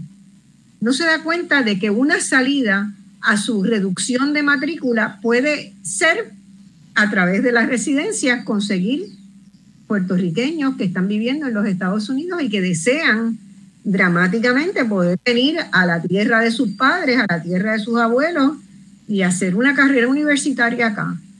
Entonces, ¿cómo no se atan esos cabos? ¿Verdad? La universidad necesita un plan integral. No solamente necesita esa ley, esa ley, esa nueva ley, sino necesita ese comité multisectorial ahora se tome la tarea de generar un plan de desarrollo para la universidad, un plan integral me llaman a la pausa, pero vamos a volver con eso. Eh, en unos minutos estamos de vuelta con Voz Alternativa. Bueno, mis amigos, hemos estado discutiendo en la mañana de hoy eh, las largas luchas por la reforma universitaria. Ya llevamos 55 años este, buscando mejorar, transformar la Universidad de Puerto Rico, hacerla más eficiente, hacerla eh, hacer una, una universidad que pueda dar cuenta de la extraordinaria diversidad que tenemos y de cómo potenciar esa diversidad, esa, ese tremendo talento y esas capacidades que tienen los puertorriqueños y las puertorriqueñas. Eh, hace una conversación bien buena. Yo quiero este, dedicar los próximos minutos a ver cómo visualizamos esa, esa universidad nueva, para lo cual necesitamos tener una nueva ley, sin duda pero también necesitamos tener un nuevo proyecto universitario. Y de eso es que quiero hablar en, esto, en este último segmento, recordándole a los radioescuchas que vamos a estar abiertos a preguntas del público 15 minutos antes de terminar este, el programa. Nos pueden llamar por el 787-292-1703, 1704 o 1705. Eh, Isa, ¿quieres empezar o Javier, quieren empezar? ¿Cuál es la universidad que soñamos? Pues mira, yo que vengo de, un recinto, ¿verdad? Eh, lo que llaman pequeño, un recinto subgraduado eh, que está ubicado en Calley, este, pues yo sueño con, con una universidad que le responda a las necesidades eh, de la región de servicio, ¿verdad? En esa región de servicio, que es una, una región rural donde están las lechoneras de guabate, donde están, ¿verdad? Hay ríos, hay, hay recursos, hay, hay, hay unas organizaciones comunitarias también de música, de mucha actividad cultural. Eh, pues yo sueño con una universidad que está bien cerca de todos esos desarrollos este, comunitarios y que también provea una combinación de, de, bachilleratos generales, ¿verdad? Que son importantes eh, a, todos los niveles, en ciencias naturales, en ciencias sociales, en, las escuelas profesionales, pero que también tenga unos programas especializados en esas necesidades de esa región. Y yo creo que, que eh, también hay que contar con que, mira, hay estudiantes que tenemos de Arroyo, de Guayama, de Patillas que no, aquí en esta isla no hay transportación pública, así que no pueden estar viajando, ¿verdad? Hasta, hasta Río Piedra o hasta Mayagüez, así que sí, tenemos que tener una universidad que responda a las necesidades de estos estudiantes que tiene que estar cerca de donde ellos viven. Así que a mí me, me, yo sueño ¿verdad? con esa universidad bien, bien vinculada a su región y que, y que pueda este, satisfacer ¿verdad? Este, las necesidades de, esa, de esas regiones. También con investigación, ¿verdad? Nosotros antes de los recortes teníamos hasta más de 300 estudiantes graduados al año. Este, activos en, en, investigación, con profesores que tenían proyectos de investigación en todas las áreas, más de 35, 38 proyectos de investigación corriendo.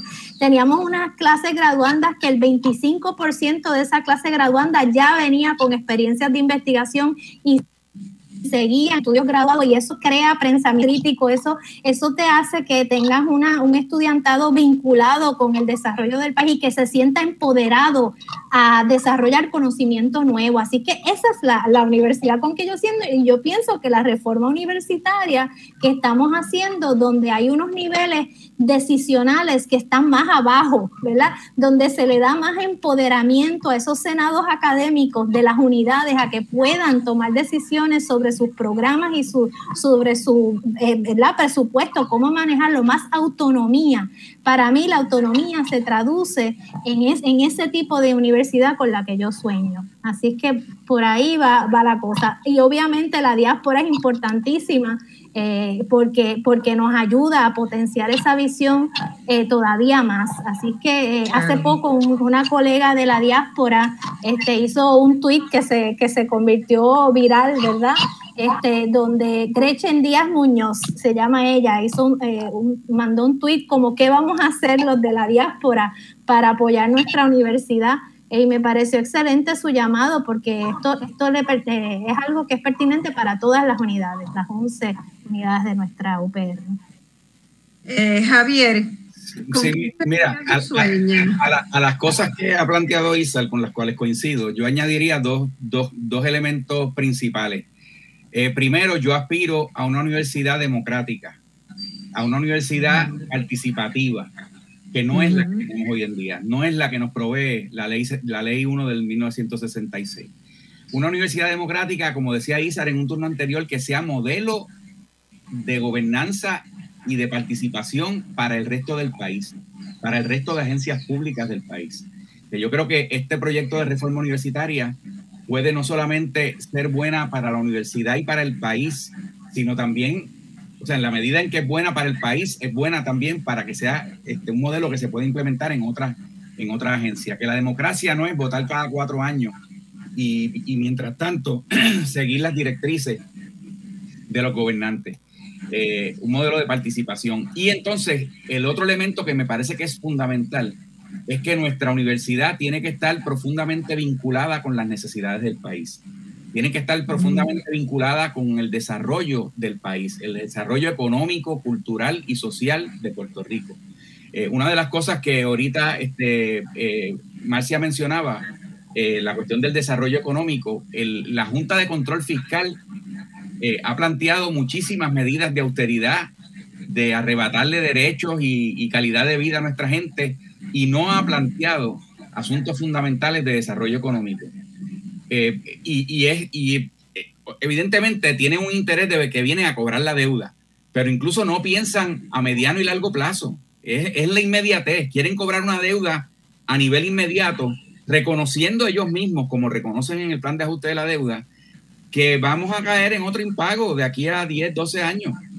Este, lo, dan por hecho. Sí, lo dan por hecho. Y mientras no se apliquen aquí medidas de desarrollo económico, no vamos a salir de la crisis en que estamos. Y yo creo que la Universidad de Puerto Rico es fundamental en el desarrollo de esa economía, porque aquí nosotros tenemos eh, a, a las mentes que, más capaces del país, que se vinculan con todos los saberes y que pueden este, tener unas, unas propuestas eh, realistas y, sólidas para ese desarrollo económico.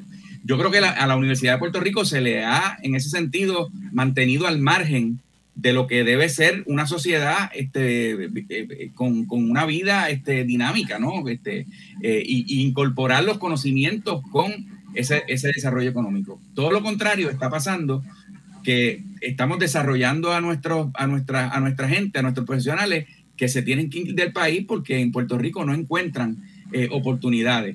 Y le negamos entonces la entrada al país a, una vez se desarrollan en los Estados Unidos eh, vienen jóvenes con doctorado y aquí en Puerto Rico no encuentran oportunidades, los estamos prácticamente bloqueando para que se integren a ese desarrollo económico. Así que una universidad vinculada al desarrollo económico, social y cultural, porque también el elemento cultural me parece que es fundamental, que también se está este, prácticamente eliminando. Me, decía ayer un compañero anoche que prácticamente en el recinto de Río Piedras, y sospecho que esto está pasando en todas partes, departamentos atléticos no tienen absolutamente ningún fondo. Se están prácticamente eliminando el, concepto del atletismo y de la cuestión cultural, porque parte de las medidas que se han tomado, que no es solamente aumentarle los costos dramáticamente a los estudiantes en costos de la matrícula, sino que se han eliminado exenciones de matrícula para estudiantes atletas, para estudiantes que están en diversas manifestaciones de la cultura, eh, como música, arte, etcétera.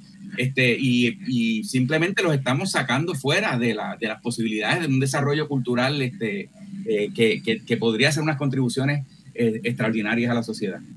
Muy bien, muy bien. Fabiana, ¿y con qué universidad tú sueñas o tú estás intentando estar desde los estudiantes? Claro, eh, no solamente eso mismo soñamos, pero también trabajamos por ella. Yo creo que Javier bien lo ha dicho. Tenemos que soñar y trabajar por una universidad donde los estudiantes puedan devolverle al país lo que de la universidad sacan, ¿verdad? Toda esa formación profesional se le debería volver al país no en, no en partidas monetarias, como han tratado de hacer pensar los rectores con una visión errónea de lo que sería la filantropía, sino devolverle al país todo ese conocimiento que creamos por y para él. Y a su vez, ¿verdad? Tener una universidad pues claramente abierta. La universidad ahora mismo no está abierta ni para quienes están, ni para los que vienen, y eso tenemos el poder ahora de cambiarlo, tenemos el poder de cambiarlo con una reforma universitaria y con una exigencia contundente de que tienen que darnos un presupuesto para poder contribuir a ese desarrollo. La, deuda impagable ni se puede volver a repetir ni la universidad la tiene que pagar. Pero no hay crecimiento ni desarrollo económico para salir de esta sin universidad. Eh, y Ángel, ¿con qué universidad tú sueñas y qué universidad estás, por cuál universidad estás luchando? Saludos. Eh, Marcia, yo sueño, además de, como todos mis compañeros han dicho, una eh, universidad democrática que esté vinculada al desarrollo económico. Eh, yo sueño con una universidad inclusiva en el que su este, comunidad sea diversa, que sea accesible, la educación sea accesible para todas las personas, eh, que ahora mismo estudiantes no tengan que dejar de estudiar para trabajar, porque no pueden, porque no les da que la universidad sea abierta siempre. Una universidad en la que la administración esté ahí para por el estudiantado y que sea seleccionado por ellos y que tengan su aval. Que los estudiantes, que una universidad en que los estudiantes activos del momento puedan contribuir, porque muchas veces la administración piensa que nuestras opiniones y contribuciones pues no valen eh, y eso es erróneo, ¿verdad? A veces no nos toman con la seriedad que amerita y, yo creo que eso es importante. Así que yo sueño con una universidad importante, inclusiva, diversa, en donde la educación sea accesible, sea un derecho eh, fundamental y en el que toda persona tiene, va a tener un lugar allí. Eh, esa es la universidad con la que yo sueño. Bueno, pues me parece fantástico. Yo tengo dos cositas más que añadir a ese maravilloso cuento que cada uno de ustedes ha hecho de su sueño.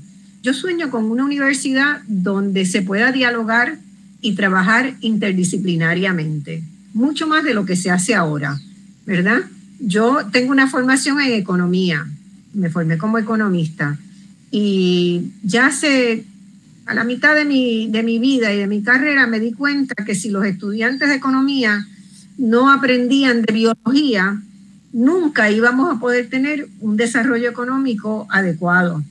¿Por qué? Porque a los economistas se les enseña que el crecimiento es ilimitado. Y esa noción en la biología es sencillamente imposible, ¿verdad? No hay crecimiento ilimitado en la biología. Todo tiene ciclo de vida, nace, se desarrolla y muere, ¿verdad? Y se renueva. Este, y, bueno, los economistas necesitan conocer esos principios, necesitan también conocer mucho de física, de las leyes de física.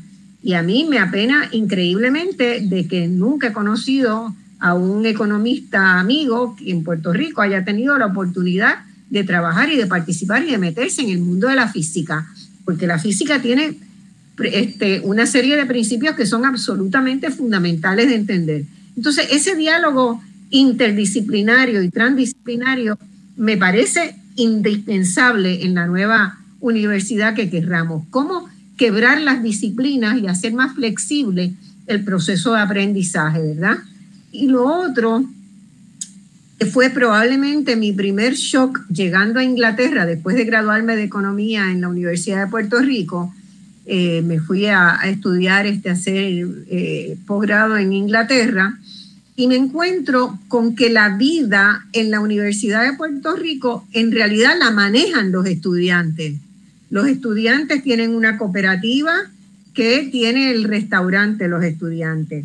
Tienen una agencia de viaje y organizan viajes locales de Gran Bretaña, y organizan viajes por toda Europa con la, el carnet de estudiantes y negocian precios increíbles que tienen una agencia de venta de boletos culturales para espectáculos culturales, que manejan la librería, toda la venta de libros y de efectos este, universitarios que se necesitan.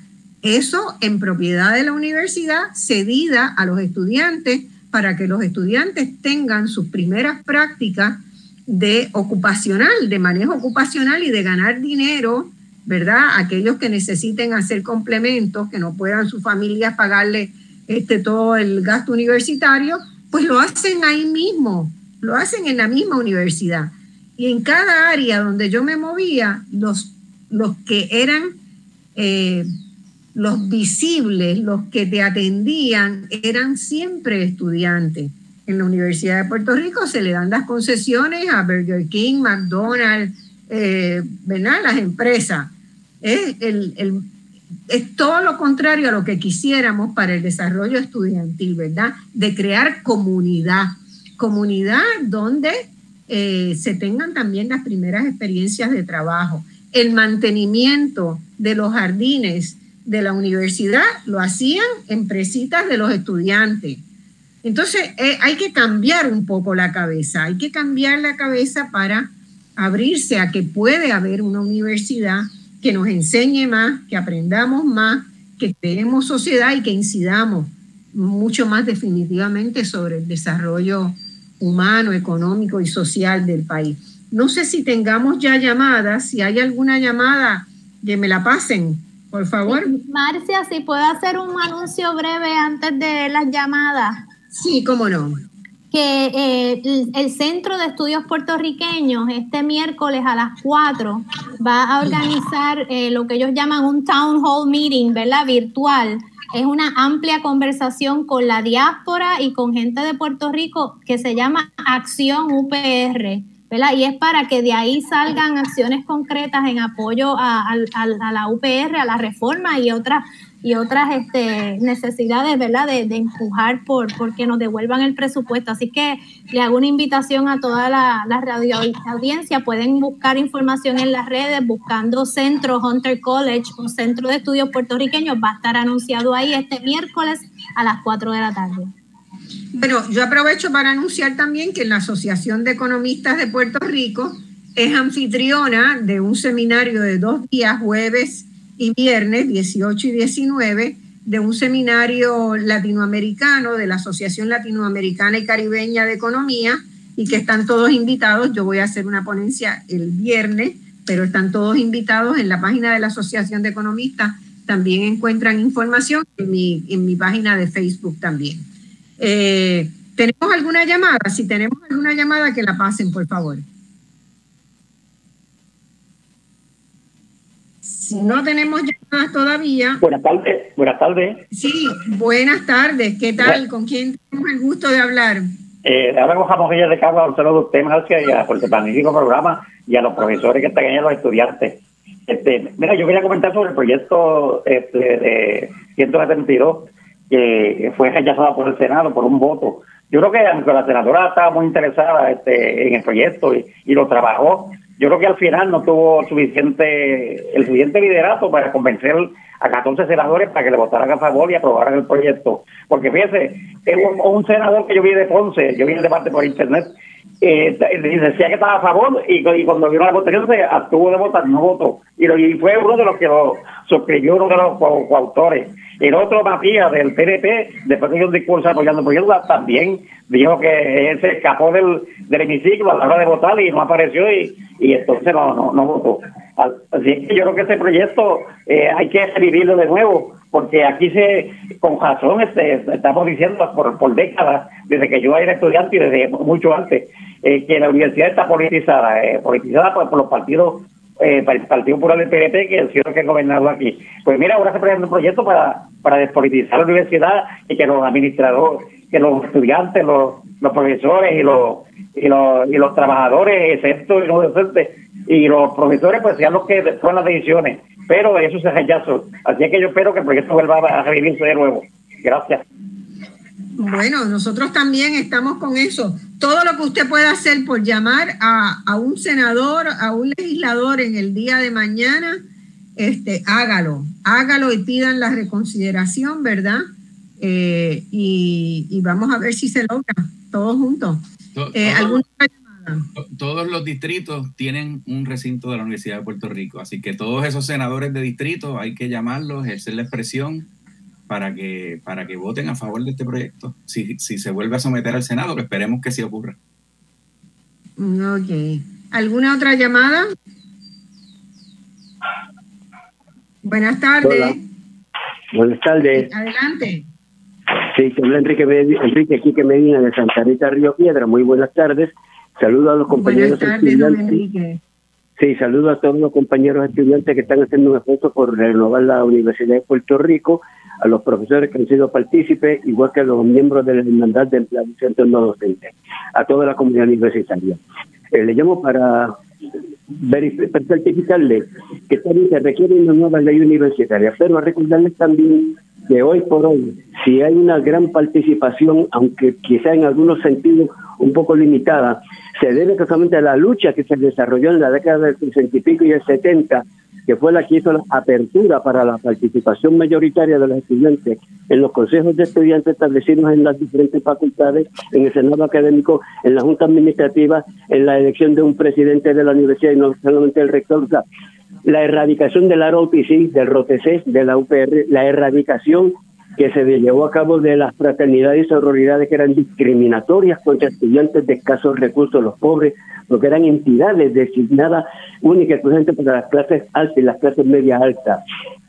Yo exhorto a los estudiantes a que mantengan esa lucha y que naturalmente insistan en que se restablezca ese proyecto en la legislatura, que se llamen los legisladores para pedirle a ellos. Ahora también les exhorto a que se haga un compromiso de las diferentes facultades, como la Escuela de Trabajo Social, eh, eh, trabajar con las comunidades cuando vayan a sus clínicas, la Escuela de Economía, que se vaya también a las comunidades a trabajar y ver el estado que se encuentra eh, los diferentes eh, comunidades y así sucesivamente. Ahora bien, sí le pido encarecidamente, compañero, al compañero que representa a todos los consejos nacionales de estudiantes, que se prepare un proyecto, una resolución de crítica y censura a la Valdivieso, a la Contralor de Puerto Rico, le ha pedido que se cierre la Universidad de Puerto Rico, faltando el respeto a todo el pueblo y a la comunidad universitaria a los profesores, y que ese fondo se destinen a otra agencia para otros fines y otros propósitos.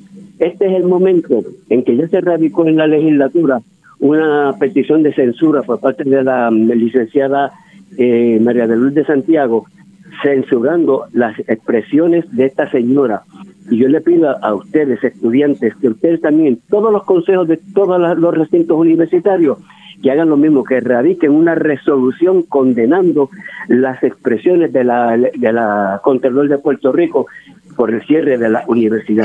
Yo tengo fe. Totalmente de acuerdo. Estoy, tengo fe y confío en ustedes, compañeros estudiantes yo sé que ustedes no, no se van a fallar ustedes mismos, no le van a fallar a la universidad, ni le van a, le van a fallar a este pueblo puertorriqueño. Tenemos fe en ustedes, compañeros.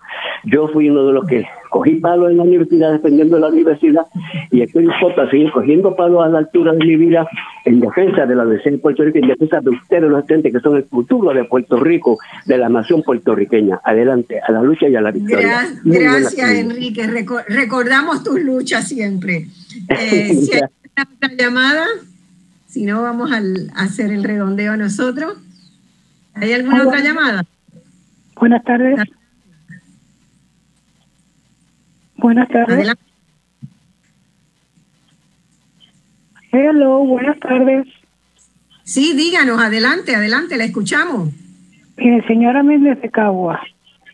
Realmente lo que tenemos en el problema de la universidad es reflejo total del abandono que está en nuestro país.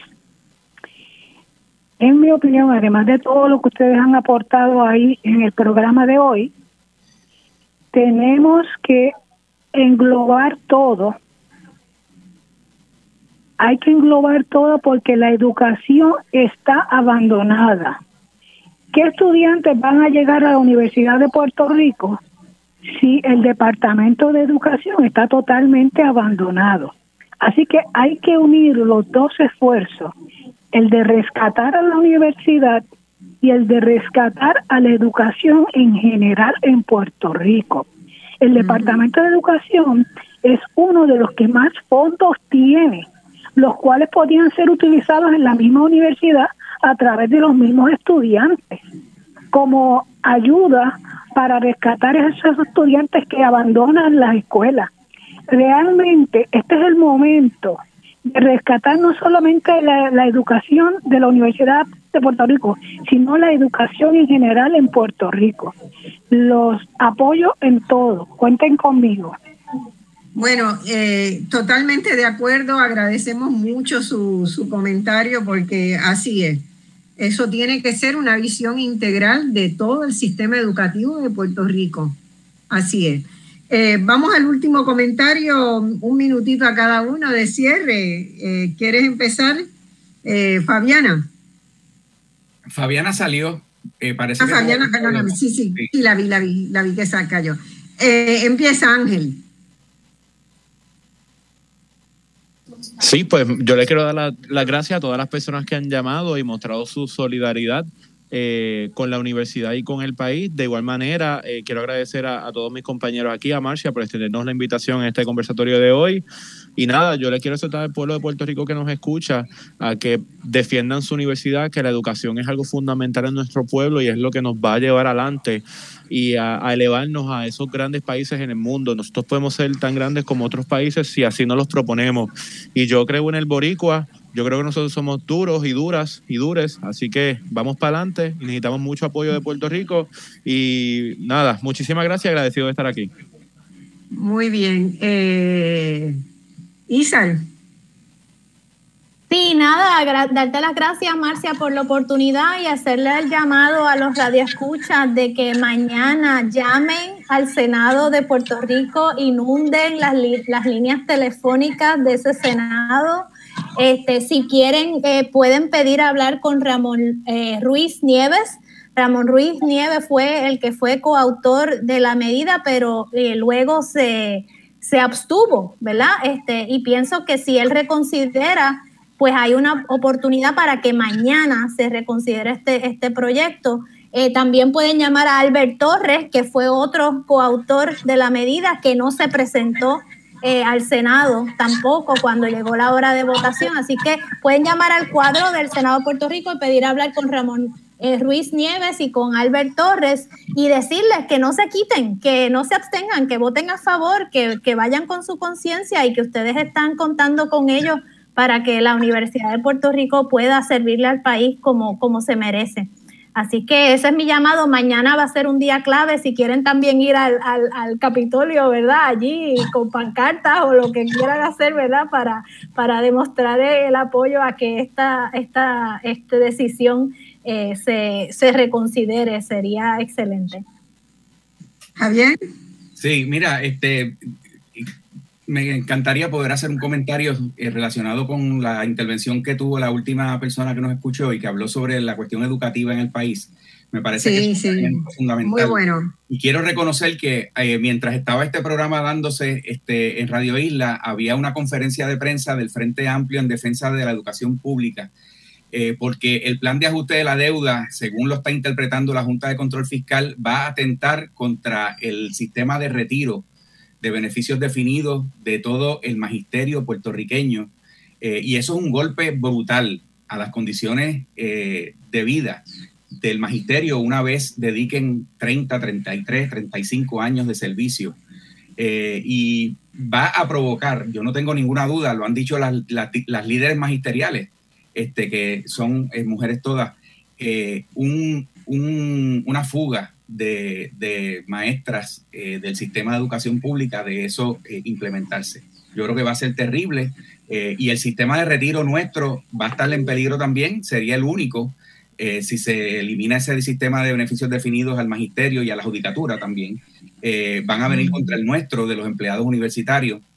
Y aprovecho también, me pidió Luis Vicentí, presidente de la Junta de Retiro, que anuncie que este martes a las 11 de la mañana la Junta de Retiro va a tener una conferencia de prensa frente al sistema de retiro del UPR. Invitamos a todos los empleados universitarios a darse cita eh, para denunciar eh, a la Junta de Gobierno que todavía no ha entendido que el Tribunal Supremo de Puerto Rico le quitó la fiducia a la Junta de Gobierno de nuestro sistema de retiro para dárselo a la Junta de Retiro eh, y, siguen obstaculizando los procesos. Y, y, me uno a las palabras de Isan de que mañana es un día crucial eh, para la Universidad de Puerto Rico, que llamen, que se manifiesten, llamen a esos, esos senadores de distrito, sobre todo a los que se abstuvieron eh, o no fueron o, votaron en contra, para que respalden ese proyecto de reforma. Vamos a seguir luchando por él este, y, y estamos convencidos y convencidas de que vamos a lograr esa reforma universitaria para la UPR y para el país. Bueno, y en dos semanas, el 28 de este mes, retomamos el tema de la universidad con otro panel exquisito eh, de personas que están en los distintos recintos y que están luchando por esa, universidad imaginada, que va a ser el tema de esa, de esa sesión. Y la semana que viene pasaremos revista de lo que ha sucedido en las vistas de la juez Taylor Swain eh, durante la pasada semana con Giselle Blondet y el equipo de Espacios Abiertos. Que tengan todos muy buenas tardes, lindo día y aquí empieza a terminar la tormenta y a salir el sol. Hacia arriba. Vale, hasta pronto, mi Gracias, Marcia, por tu compromiso de siempre. Gracias. Gracias a ustedes.